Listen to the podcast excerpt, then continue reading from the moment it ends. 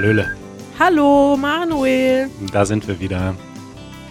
Erstmal einen Schluck Wasser genommen. Ah, Wir sind wieder da, Manuel. Wollen wir direkt einsteigen oder hast du noch. lass uns. Nee, wir haben ja ein Überhangthema aus der letzten Woche. Oh, ein Überhangthema. Und äh, dieses Überhang, Thema der Woche. war das eine gute Überleitung? Ich weiß es nicht. Ich bin beeindruckt. Vielleicht war das doch keine gute Idee mit den Jingles. ähm, dieses Überhangthema, falls ihr die letzte Episode nicht gehört habt, äh, ist das Thema Berufe, unsere Jobs. Ja. Denn ähm, wir, wir stellen ja jemanden ein, sowohl bei Seedlang als auch bei Easy German suchen wir ähm, neue Teammitglieder. Und die Links dazu machen wir auch in dieser Episode wieder in die Show Notes. Aber wir haben das als Anlass genommen, mal über unsere Jobs zu reden, die wir so im Leben hatten. Mhm. Und sind in der letzten Episode so von Kindheit bis zur Volljährigkeit gekommen ungefähr. Kindheit. Und ähm, es geht weiter in unserem, in unserer Revue der Jobs. Ja, Manuel. Soll ich mal weitermachen? Mach mal weiter. Also, ich fange jetzt an in meinen 20er Jahren. Und zwar, Ja. Ich habe den Job bei der Zeitung habe ich gemacht von, warte mal, da war ich 18 bis 21 ungefähr.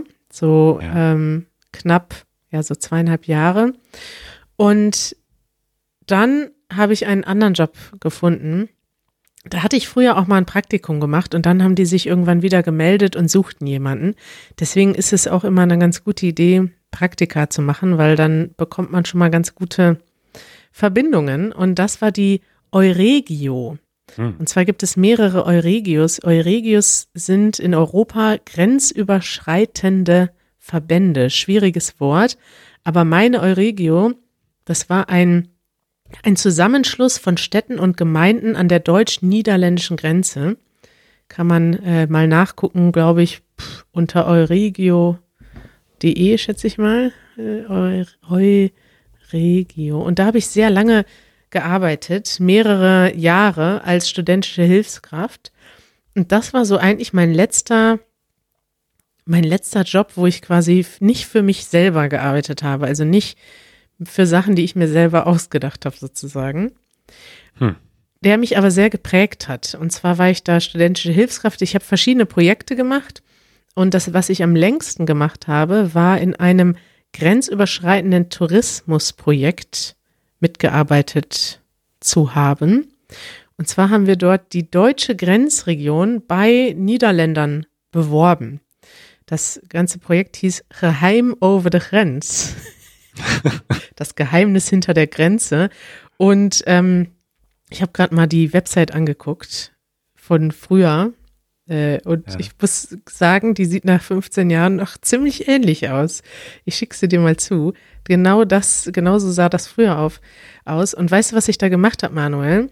Also Nein. außer ein, ein paar langweilige Bürosachen, das habe ich auch gemacht und das hat mir auch sehr viel beigebracht für meinen späteren Job, da als wir dann angefangen haben, selber äh, Projekte in unserem Verein durchzuführen. Ich habe dort auch Sachen gemacht, die sehr witzig waren. Wir waren nämlich unter anderem mit einem Caravan unterwegs und haben äh, Werbung gemacht für das deutsche Grenzgebiet. Also wir haben versucht, Niederländer dazu zu bringen, nach Deutschland in den Urlaub zu fahren, aber nicht in die Berge zu fahren, sondern dann nur bis nach Münster zu fahren und dort Fahrrad zu fahren, weil man ja ne, in Holland nicht genug Fahrrad fahren kann. Ja.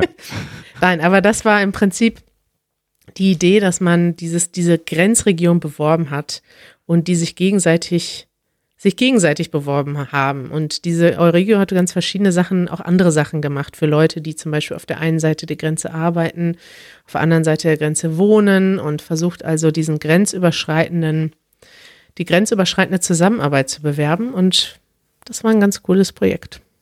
Hast du also richtig in der Tourismusbranche mal gearbeitet? Ja, das mein, wusste ich auch noch nicht. Das Schlimmste waren äh, Messen. Also da waren teilweise Messen, da mussten wir dann nach, nach Brüssel, nach Den Haag, ich weiß gar nicht, wo die überall waren. Und Ja. dann standen wir dort, dann hatten wir unseren eigenen Stand und weil wir, weiß nicht, nicht so viel Geld hatten, war ich da oft alleine. Das heißt, da war so ein ganzer Stand aufgebaut. Und wenn da halt Leute vorbeikommen, die sich dafür interessieren, was in Deutschland passiert, dann erzähle ich da halt darüber. Aber das war so, ich sag mal, von den ganzen Sachen, die dort angeboten werden, ne, wenn da ein Stand über, keine Ahnung, Thailand oder Sri Lanka ist, ist das natürlich für Deutsche und für Holländer ein bisschen spannender als Fahrradfahren im Münsterland. Mhm. Und da war dann tatsächlich teilweise wenig los bei mir am Stand. Du musst aber trotzdem die ganze Zeit voll fokussiert und voll ansprechbar wirken, ne? Ja. Und das ist schwierig. Ich muss sagen, das war der Job.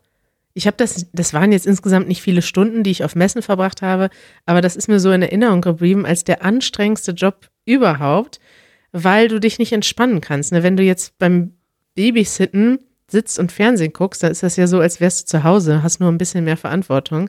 Aber wenn du an dem Stand stehst und du hast, du kannst nichts machen, du kannst jetzt nicht Nachrichten lesen oder dich irgendwie beschäftigen. Du musst einfach nur in den leeren Raum gucken und die ganze Zeit total fröhlich und nett wirken. Ja. Ich weiß nicht, ich fand das total schrecklich, weil ich habe da nichts gemacht dann. Ja, das kann ich mir vorstellen.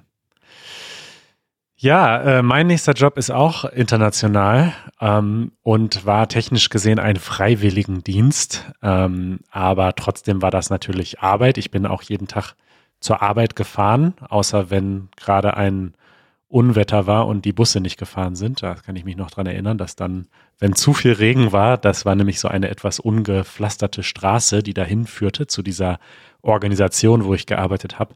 Und wenn die überschwemmt war, dann hatte ich frei. Aber geil. An den meisten Tagen habe ich gearbeitet und das war eine tolle Erfahrung und eine interessante Erfahrung, weil ich da in dem Jahr unglaublich viele unterschiedliche Sachen gemacht habe. War das das in Polen?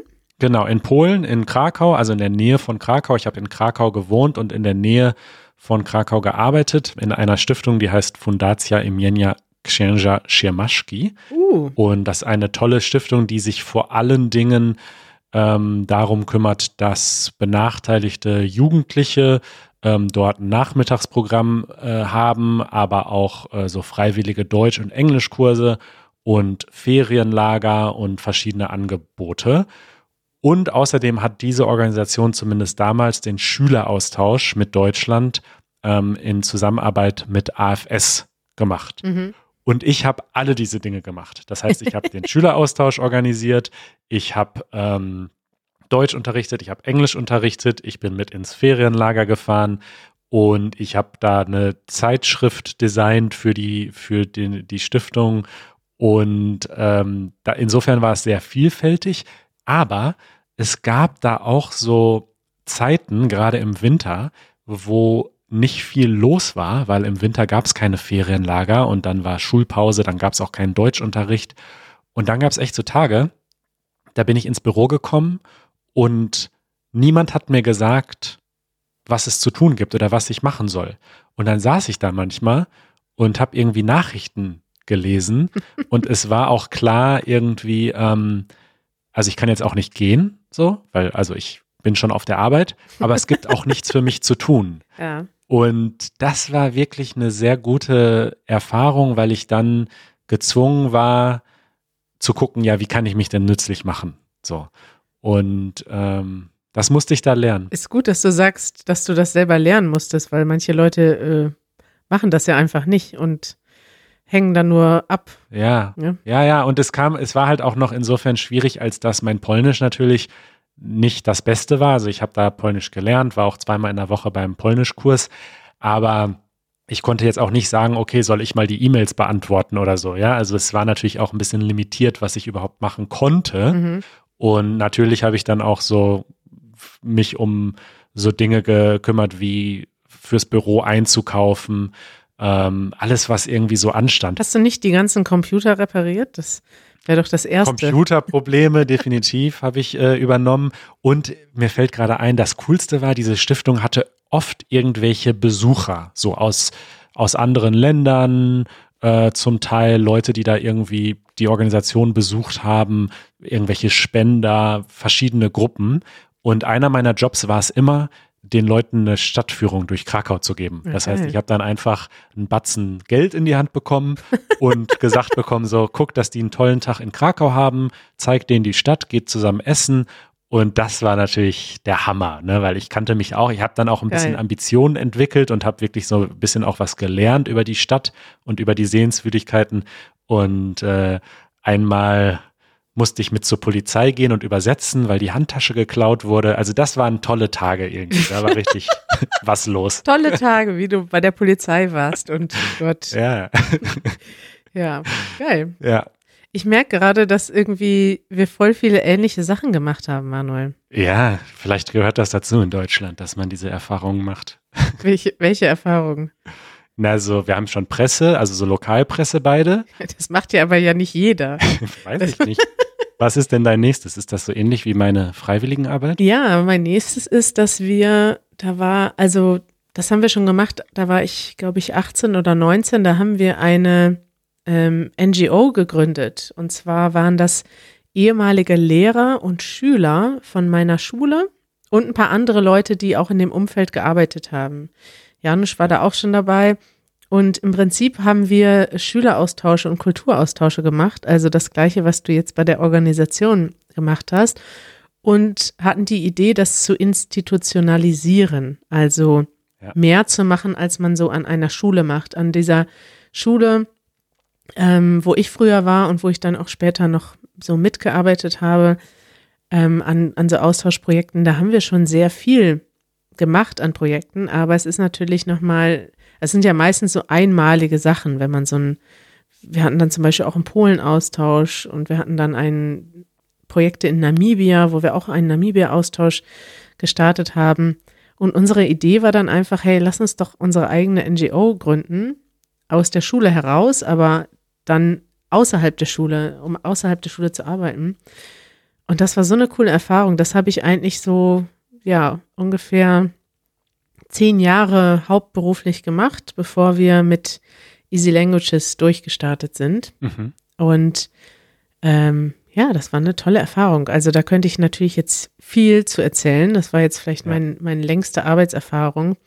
Aber bis hin zu, wir haben dann irgendwann auch selber Freiwillige entsendet, haben einen eigenen Freiwilligendienst aufgebaut, also haben Menschen ähm, sowohl aus Deutschland in andere Länder geschickt, um dort ähm, ein Jahr oder auch ein halbes Jahr als Freiwillige zu arbeiten. Und wir haben auch Leute nach Deutschland eingeladen, um hier ähm, Praktika zu machen und mit uns zu arbeiten und auch hier in Schulen zu gehen. Und da ist total viel draus entstanden. Also wir haben in ganz vielen Regionen der Welt gearbeitet, im südlichen Afrika, in der viel in arabischen Regionen, also hatten Austauschpartner in äh, Ägypten, Jemen, äh, Jordanien, in Ja. äh, Israel auch und in Namibia, wie gesagt, Botswana, Simbabwe. Das war so richtig cool. Also das hat mir die ganze Zeit immer voll Spaß gemacht und deswegen, daraus hat sich eben auch diese ganze Arbeit heute mit dem Sprachenlernen ergeben. Cool. ja, äh, mein nächster Job, da gibt es keine gute Überleitung, ähm, ist einerseits ein bisschen traurig und andererseits habe ich persönlich gute Erinnerungen. Und zwar habe ich eine Zeit lang in Köln gelebt und habe dort bei der Drogenhilfe gearbeitet. Oh. Und die Drogenhilfe ist so ein, ja, ich weiß nicht, so ein Verein. Ich glaube, das wird auch durch öffentliche Mittel, also durch, durch den Staat gefördert. Und unter anderem haben die so Räume, also zumindest in Köln gibt es das, wo Drogenabhängige ihre Drogen nehmen können. Mhm. Und das ist ein ganz verrücktes Modell, weil die Drogen sind illegal. Also die nehmen wirklich so Heroin und, und heftige, starke illegale Drogen. Ähm, aber die Drogenhilfe stellt quasi diese Räume äh, bereit, damit dort zumindest ähm, das äh, unter hygienischen Zuständen stattfindet. Also es gibt dann da Spritzen und es gibt da so ähm, Notfallpersonal oder also zumindest so ein Knopf, dass dann ein Arzt kommt, wenn was schief geht, sozusagen. Irre. Ähm, das war also eine der Sachen, die die gemacht haben. Natürlich auch Beratung und viele andere Sachen. Genau. Und mein Job war aber ein total langweiliger. Ich habe nämlich einen Bürojob dort bekommen und fast meine einzige Aufgabe war quasi Dateneingabe. Die haben nämlich viele solcher verschiedenen Räume und Stellen bekommen und da gab es jede Wo äh, Woche Statistiken, Mhm. wie viele Leute haben das benutzt und auch was gab es für Zwischenfälle und wurde ein Krankenwagen gerufen und so weiter. Also gab es ganz viele so Daten einfach und ich habe die einfach in Excel-Tabellen eingetragen. Hm. Also ähm, ein total einfacher ähm, Bürojob, der aber viel Konzentration erfordert hat und ähm, ja, und ansonsten meine persönlichen Erinnerungen äh, daran sind, dass das der mit Abstand bestbezahlteste Job war, den ich bis zu dem Zeitpunkt hatte. Also ich habe da, glaube ich, irgendwie 15 Euro die Stunde oder so verdient. Also wahnsinnig viel Geld als Student. Mhm. Und noch dazu war das so eine Arbeitsumgebung, wo du erstmal angekommen bist und hast erstmal gemütlich Kaffee getrunken, ein bisschen gequatscht mit den anderen und so nach einer halben, dreiviertel Stunde hast du mal angefangen. Und ähm, ja, und außerdem bin ich immer mit dem Fahrrad dahin gefahren und das war relativ weit, aber ich konnte die ganze Zeit am Rhein entlang fahren. Und da erinnere ich mich dran, dass ich immer, als ich auf dem Rückweg irgendwie äh, am Rhein mit dem Sonnenuntergang, also ich habe da echt tolle Erfahrungen oder tolle Erinnerungen an diesen Bürojob, der halt eigentlich einen ziemlich ernsten und traurigen Hintergrund auch hat. Das ist interessant, weil ich habe da auch so viele Erinnerungen an dieses Pendeln. Also bei der Euregio habe ich, ich gucke gerade nochmal auf meinen Lebenslauf, insgesamt vier Jahre gearbeitet. Und das war eben an der niederländischen Grenze in, in Gronau, äh, Enschede an der Grenze dort. Und da war ich immer eine Stunde unterwegs, ein Weg. Und ich bin ganz oft, also an den Tag, ich habe meistens so zwei Tage pro Woche gearbeitet und bin morgens losgefahren, als es noch dunkel war und abends zurückgekommen, als es schon dunkel war, also im Winter. Ja. Und der ganze Zug war voll mit Pendlern, ne? Und das ist so krass, weil ich bin echt dankbar dafür, dass ich diese Erfahrung gemacht habe, die ja heute ganz viele Leute haben, dass sie irgendwo eine Stunde morgens, also erstmal musst du einfach wahnsinnig früh aufstehen, wenn du pendelst.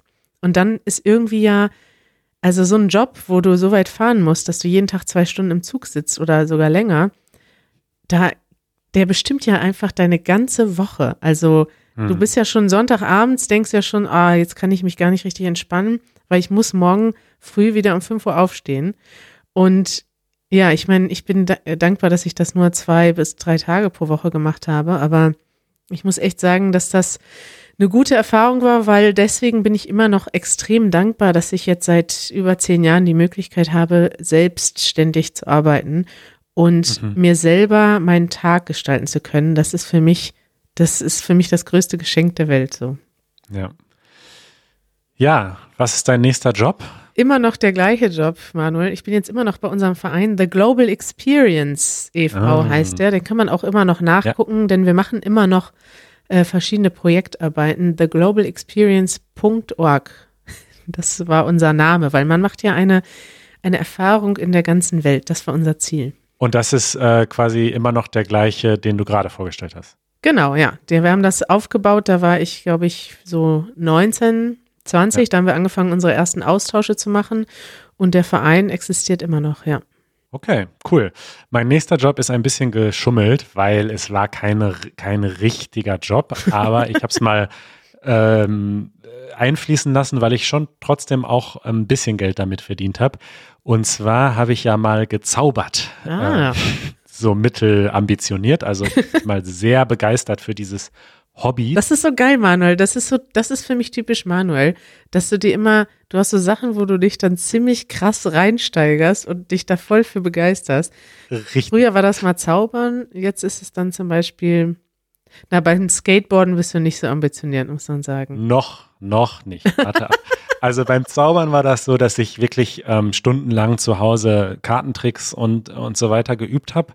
Und dann bin ich in einen Verein auch richtig gegangen. Das gibt's. Ähm, klar, also das war ein Verein, der hatte mehrere Gruppen, auch für Kinder und so weiter, aber es gab eben auch einen, einen Erwachsenenabend, der war immer einmal in der Woche äh, in Bochum. Ein Zauberverein. Ja. Wo sich die Leute gegenseitig vorgezaubert haben. Na, da saßen wir im kleinen Kreis, äh, im Zirkel könnte man auch sagen, und haben uns ausgetauscht und uns gegenseitig Kunststücke vorgezeigt und Feedback gegeben.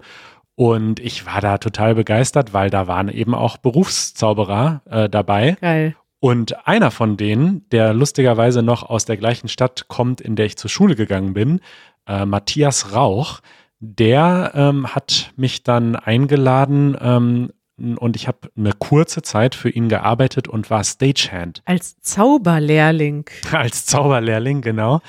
Äh, ja, Stagehand bedeutet, dass ich ähm, quasi bei seinen Live-Auftritten hinter der Bühne war und dann immer alles schnell aufgebaut habe. Und zum Teil war ich aber auch Teil der, der, äh, der Bühnenshow. Also ich bin zum Beispiel einmal aus einem Karton gesprungen, der ganz offensichtlich leer war. Ja, also das war auch so ein bisschen Gag, aber da war ein Karton, der war leer, der wurde auch so in die Luft ge ge geworfen, so ein bisschen, also der war einfach leer. Wurdest du auch zersägt? Zersägt nicht, aber der Matthias Rauch ähm, hat auch Menschen schweben lassen. Geil. Und das war für mich ziemlich cool, weil ich das dann auch gelernt habe, wie das funktioniert und das auch entsprechend aufgebaut habe. Und das war schon sehr cool. Und dann, muss man aber auch noch sagen, war ich nicht nur Stagehand, sondern äh, habe mich irgendwann auch getraut, auf die Straße zu gehen. Ja. Äh, unter anderem in, in den USA, in Los Angeles und in San Francisco. Und habe wirklich auf der Straße so eine kleine Show gemacht und habe in sehr kurzer Zeit ordentlich Geld auch damit verdient. Man kann das nur nicht so lange durchhalten. Also ich weiß noch, dass ich nach zwei, drei Stunden fix und alle war durch diese Konzentration und durch diese ähm, Energie, die man da auch an den Tag legen muss. Ja, und du kannst ja auch keine große Pause machen. Da stehen dann ja die ganze Zeit Leute um dich herum. Klar, klar, du kannst natürlich irgendwann sagen, ich gehe jetzt woanders hin und dich dann so ein bisschen verdrücken, aber Geil. Ja, das war, das war cool. Also da, da bin ich schon auch so ein bisschen über meine Komfortzone gegangen. Ich weiß, dass ich mich zum Teil sehr unwohl gefühlt habe, ähm, weil ich habe eigentlich kein Lampenfieber so groß. Also ich kann vor mehreren Menschen sprechen, aber beim Zaubern kommt halt immer noch diese latente Angst dazu, dass es nicht klappt, ne? dass Ja. es schief geht. Und ja, Uh. das, das Uh. ja, geil. ja, Was für ein geiler Job, Manuel. Manuel, der Zauberlehrling. ha. ja. Wie geht's weiter bei dir? Ja, ich bin immer noch bei The Global Experience und mittlerweile organisiere ich äh, internationale Seminare. Wir haben jahrelang in den Sommerferien, ich glaube, da warst du auch mal bei, junge Menschen und junge Aktivistinnen aus der ganzen Welt eingeladen. Das waren immer Menschen, die in ihrem Heimatland auch irgendwie mit digitalen Medien was verändert haben. Und äh, unser Highlight war, glaube ich, da waren wir einmal 100 Leute aus über 40 Nationen und wir haben dann in den Sommerferien in meiner ehemaligen Schule gecampt. Also wir haben das auch Ja. ein Camp genannt und wir haben dann in den Klassenräumen geschlafen und in der Aula zusammen gearbeitet und das war eine unglaublich tolle Atmosphäre.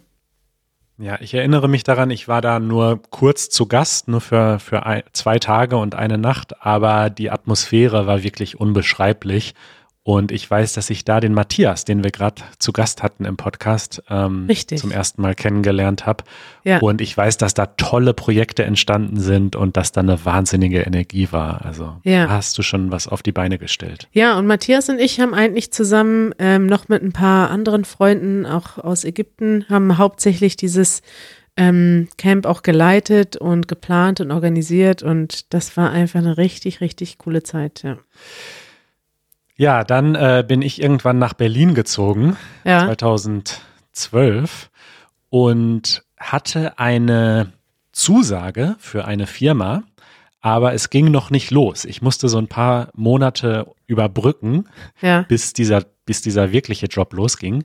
Und in der Zeit habe ich mich über Wasser gehalten, unter anderem, indem ich quasi Mac und PC Doktor war. also ich habe auf eBay Kleinanzeigen geschrieben, hier, wer braucht Hilfe mit Mac und PC? Ich kann alles. Das Witzige war, ich habe das einfach geschrieben. Ich kenne mich mit Windows ja gar nicht aus, aber ich dachte, ich google das dann, äh, wenn ich irgendwie was nicht weiß. Und genauso war es dann auch. Also ich habe für mehrere Leute einfach den ähm, das beigebracht. Also zum Teil waren das Senioren, die ein bisschen was lernen wollten. Aber ich habe am Ende auch für eine Arztpraxis richtig die ganze IT gemacht und war total überfordert mit diesen ganzen Windows und Netzwerkdruckern und was die alles hatten. Aber am Ende habe ich es einfach immer alles gegoogelt und immer irgendwie hingekriegt und äh, war ein lukrativer Minijob. Geil. Das, Ja. das, äh, ich wusste nie, dass du das gemacht hast, aber das passt ja perfekt auf dich. Jo. Ja, Manuel, ich arbeite, warte mal, was ist denn da 2000, wo bist du jetzt? 2012? Ja. Ich schaue mal eben, äh, ich gehe mal zurück in meinen Lebenslauf, der ja 2014 endet. Ähm, 2012, oh, da habe ich mein Zweitstudium angefangen. Das habe ich nicht beendet, weil damals, das Studium hat mir sehr gut zugesagt. Es hat mir sehr gefallen. Ich habe auch sehr gute Noten bekommen, weil ich so viel Spaß hatte. Ich habe ein zweites Studium nochmal angefangen im Bereich internationale Migration und interkulturelle Beziehungen. Und gleichzeitig haben wir aber schon angefangen, an Easy Languages zu arbeiten. Also das war früher so ein kleines Projekt, was Janusz manchmal mit Schülern gemacht hat, auch im Rahmen von dem Verein, über den ich gerade geschrieben habe. Und irgendwann haben wir gemerkt, hey, das Projekt läuft eigentlich gut und wir haben immer mehr Videos produziert und das könnte man mal professionell machen. Und damals hat sich dann auch ähm, YouTube bei uns gemeldet und das war so einer von diesen Aha-Momenten, vielleicht sogar der größte Aha-Moment. Denn YouTube hat uns damals gesagt, hey, ihr habt da ja so einen Kanal, der heißt Easy Languages. Und äh, da sind ja einige Videos drauf, die ganz gut funktionieren. Vielleicht solltet ihr mal regelmäßig produzieren und mal rausfinden, wie das so funktioniert mit YouTube. Und ich habe damals gedacht, so ja, hm, okay. Mir war das gar nicht bewusst, dass das ein Beruf sein könnte, ne? So YouTuber, ja. das ist das. Ich habe das mal gehört, aber irgendwie ist witzig, weil wir haben diese Videos auf YouTube publiziert. Ich wusste auch irgendwie, dass es sowas wie YouTuber gibt, aber ich habe nicht eins und eins zusammengerechnet und gedacht, wir machen das jetzt professionell. Und da hat uns YouTube auch einen ganz guten Anschub und eine ganz gute Motivation gegeben, weil die haben mich dann aufgenommen oder eingeladen, bei so einem Partnerprogramm teilzunehmen. Und das waren eigentlich regelmäßige Calls mit einer Partnermanagerin und die hat einfach mal gesagt, okay, das hier ist euer Produkt, das müsst ihr mehr machen, ihr müsst regelmäßig produzieren, ihr braucht ein Gesicht vor der Kamera, das Wiedererkennungswert hat, mit dem sich die Leute identifizieren. Zack, zack, zack, so baut ihr euren YouTube-Kanal auf. Und das haben wir dann auch angefangen zu tun. Aber noch ganz lange Zeit nicht als Beruf, sondern nebenbei, weil damit hat man nicht so wirklich Geld verdient. Aber wir haben halt gesehen, dass das wächst und das war so Motivation genug. Wahnsinn. Also, das hast du jetzt so ganz trocken und schnell erzählt, aber das ist ja der magische Moment. Ne? Also da wir wären jetzt nicht hier und würden zusammenarbeiten und das machen, was wir machen, wenn das damals nicht so passiert wäre, oder? Ja, ja, richtig. Das, das ja. war einfach ähm, cool, genau. Und dann sind wir 2014, ist das schon 2014, ja? So lange her? Oder sind wir 2015 nach Berlin gezogen? Hm. Ja, auf jeden Fall. Irgendwann haben wir gedacht, so, jetzt müssen wir mehr produzieren und nicht nur in Münster, sondern in Berlin. Und da hattest du auch schon einen anderen Job, Manuel. Hm? Genau, also ich bin dann nach meinem Studium, du hast ja jetzt mehrfach schon erwähnt, dass ich Medienproduktion studiert habe und die meisten meiner Kommilitonen äh, sind dann auch entsprechend zu Fernsehsendern gegangen, zu Radiosendern oder haben irgendwas programmiert, solche Dinge.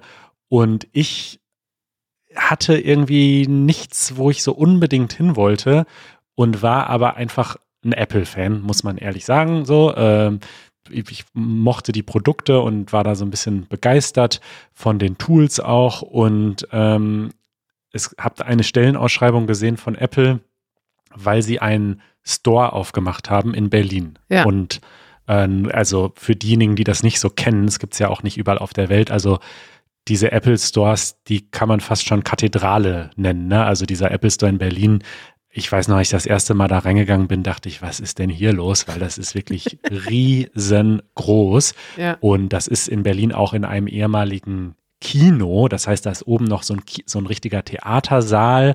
Der wird dann für Events benutzt und so weiter.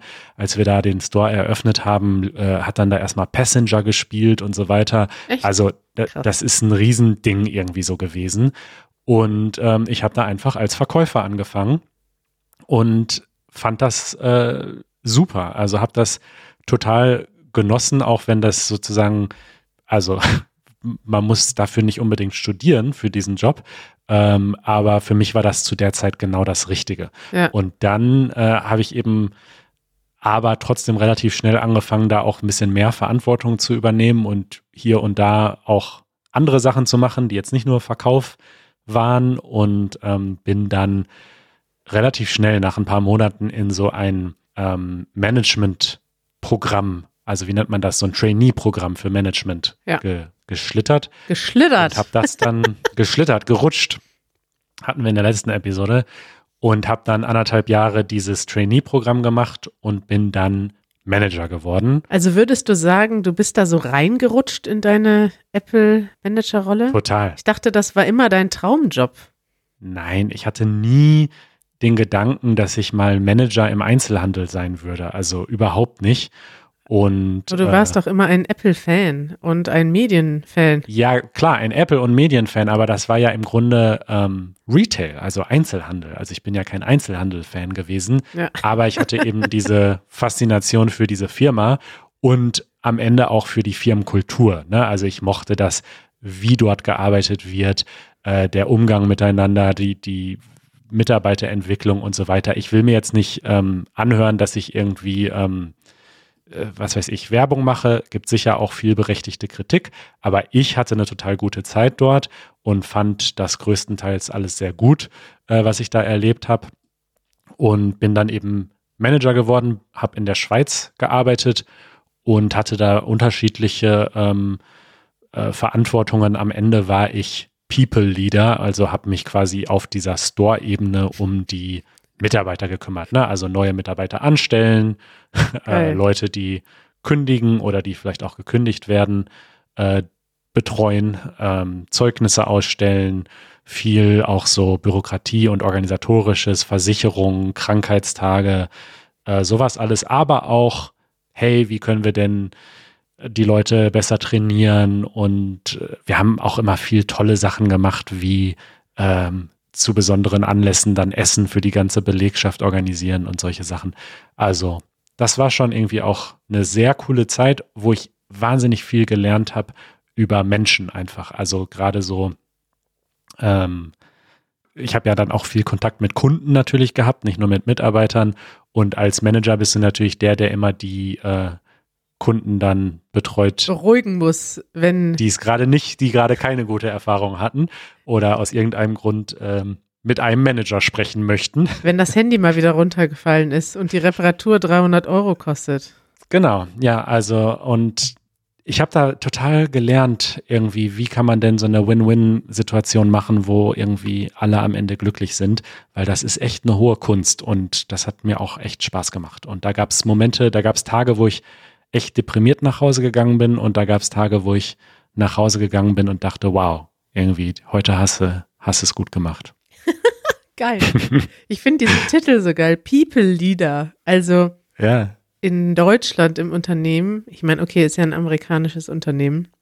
Aber es ist schon, ist schon ein geiler Titel. People Leader. ja. Was ist dein Job? Ja, ich bin People Leader. Aber das ist ja bei Apple grundsätzlich so, also auch die Techniker heißen ja nicht Techniker, sondern Genius. Und als Verkäufer hieß ich auch nicht Verkäufer, sondern Specialist. ähm, und da kann man natürlich drüber lachen, gerade so aus deutscher Sicht ist das natürlich so ein, so ein Augenrollmoment.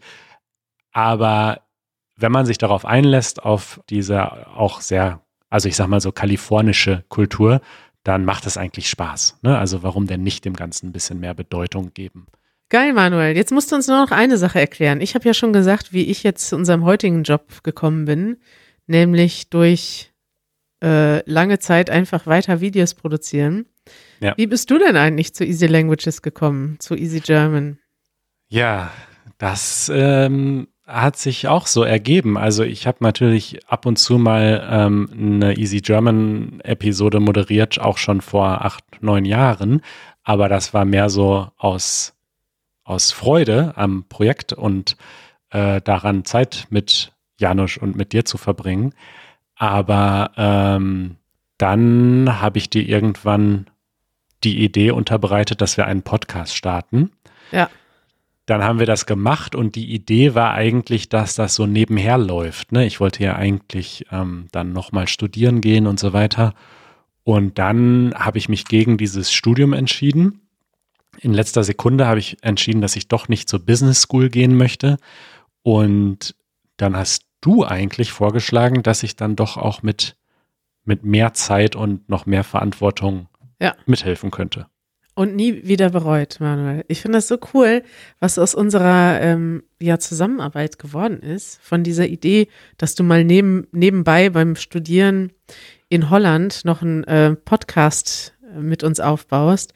Und ähm, ja, jetzt ist das doch schon alles sehr viel größer geworden und wir arbeiten eigentlich jeden Tag zusammen und das ist richtig cool. Ja. Und wir sind so ein richtiges Familienunternehmen geworden. Ne, mit Janusz und Easy und du und ich und die vielen anderen Leute, die jetzt noch mit dabei sind und noch dazukommen werden.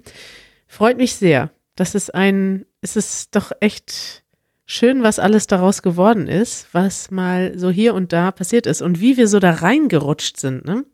Ja. Im Prinzip sind wir, naja, so richtig reingerutscht sind wir nicht. Wir sind halt immer unserem Interesse gefolgt und das ist ja. vielleicht der rote Faden in der Geschichte. Also ich habe dem nichts hinzuzufügen, außer dass ich wirklich von ganzem Herzen sagen kann, dass von all diesen Jobs, die wir jetzt in zwei langen Episoden uns erzählt haben, der Job, den ich jetzt gerade mache, mein Lieblingsjob ist. Also ich bin sehr glücklich und zufrieden und äh, kann damit nur sagen, äh, bewerbt euch und arbeitet mit uns gemeinsam. Äh, wir verlinken das nochmal in den Show Notes. Was für eine Werbung, Manuel. Schön. Ich bin schon ganz gespannt, wie wir diesen Podcast nennen. Wir haben äh, viele, also diese Episode nennen, wir haben äh, viele schöne Begriffe, die heute gefallen sind. Zum Beispiel ja. der Zauberlehrling. ich weiß schon, dass das dein Lieblingsding äh, ist, aber meins nicht. da diskutieren wir nachher drüber. Alles klar, da diskutieren wir hinter den Kulissen drüber und ihr werdet dann später sehen, wie diese Podcast-Episode heißt. Wahrscheinlich einfach Jobs 1 und Job 2 wir lassen uns was Gutes einfallen. Es wird nicht bei Jobs 1 und Jobs 2 bleiben. Berufe. Berufe. Ja. Gut.